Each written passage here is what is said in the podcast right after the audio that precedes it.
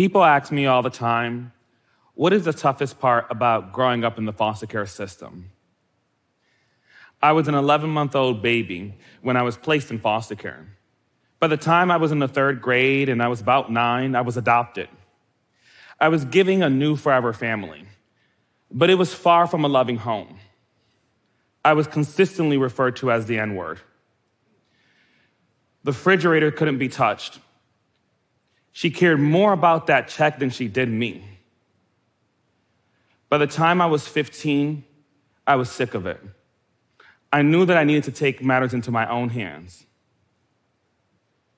So after watching Law and Order, the show, thank God for Olivia Benson,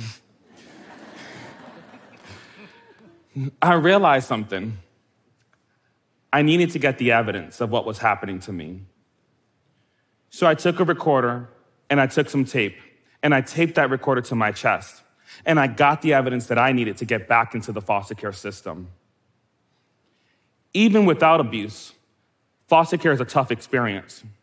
You don't know what's actually going to happen to you. You're placed with a stranger and you're expected to become family. But if you don't fit in, if you act up a little bit too much, you will find yourself in a new home with new school, new rules, new everything. When I was placed back in foster care at 15, I thought that that was the end of my storm. But it was just the beginning of the next storm. I didn't go back home, went to a few different homes, but unlike many, I was placed in a nonprofit program where I got ready to live on my own. The foster care system is not doing a good job of raising children. Unsupported foster youth are two to three times more likely to have negative outcomes related to homelessness, incarceration, being sexually trafficked. The mental toll is severe. I want you to think about war veterans. Foster youth are two times more likely than war veterans to experience and suffer from PTSD. This is why I started Think of Us, because this is the current result of the foster care system. It's designed wrong. So we approach problems differently. We actually engage those who are impacted. We ask questions, we listen, we take the collective experience of thousands of people who are impacted and turn that into data and insights that then we know what are the most broken pieces of the system and where we can start to redesign it. We work with, sec- with leaders across the entire sector, people with lived experience, to co-design new solutions. And then we do whatever it takes to implement those solutions. I want to give you an example we overwhelmingly heard from teenage foster youth that they were being misplaced in group homes. The system was acting like they have nowhere to place these children. Turned around, we sent our researchers out, and what they were able to reveal was that the majority of those children actually had extended family members that they could have lived with. On top of that, that they were having these very traumatic experiences we collected those voices and lifted, lifted them up. The vibration of the truth of what they shared with us was so strong that it helped inform litigation brought on by the United States Department of Justice, the Civil Rights Division. It helped inform an investigation into institutional abuse by these for profit group homes by the United States Senate. It helped inform an amicus brief that went to the United States Supreme Court. That is the power of lived experience. The key to transformation is lived experience. For the past eight years, we've listened to thousands of young people. And it's become so clear that there's one key thing that we need to transform. And that is who children in foster care get to live with. Kin we believe that kin can transform the foster care experience. Kinship care is when a child goes ahead and is able to live with an extended family member or an adult that they have already known, an adult who loves them. That adult can be a church member, a close family friend.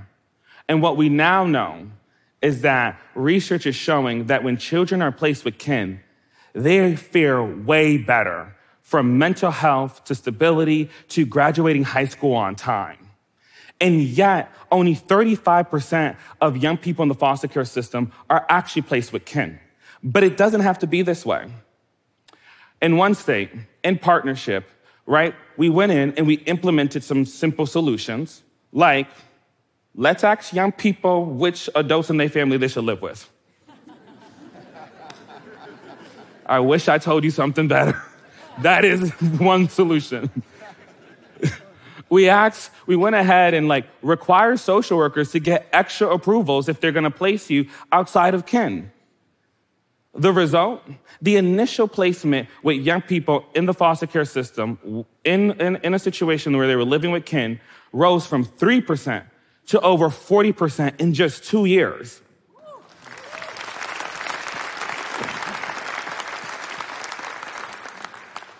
In another state, we looked at a county, we looked at that state, and in one county, they were able to figure out how to place over 80% of those children with kin. So the idea that young people don't have adults in their life who can step up is not true. Here's what this shows that when the system believes that children should be raised in family, guess what? That the children are actually raised in family. For me, I was almost 30 years old when my sister called me while I was visiting New York City. She told me that in just three hours, that my father's side of the family was going to be having a family reunion. They didn't know I existed, and I didn't know that they existed. And so I raced over to Harlem, walked through that park, looking at every single family, wondering which one was mine. When I finally arrived, words can't describe that moment. They were kind, they were accepting, they were curious about who I was. And then, about 90 minutes in, everything changed. I discovered that I had four aunts and uncles who had been fostering longer than I had been alive. In that moment, all I can do was go into my pocket, pull out my phone, open Google Maps, and GPS to my last foster home.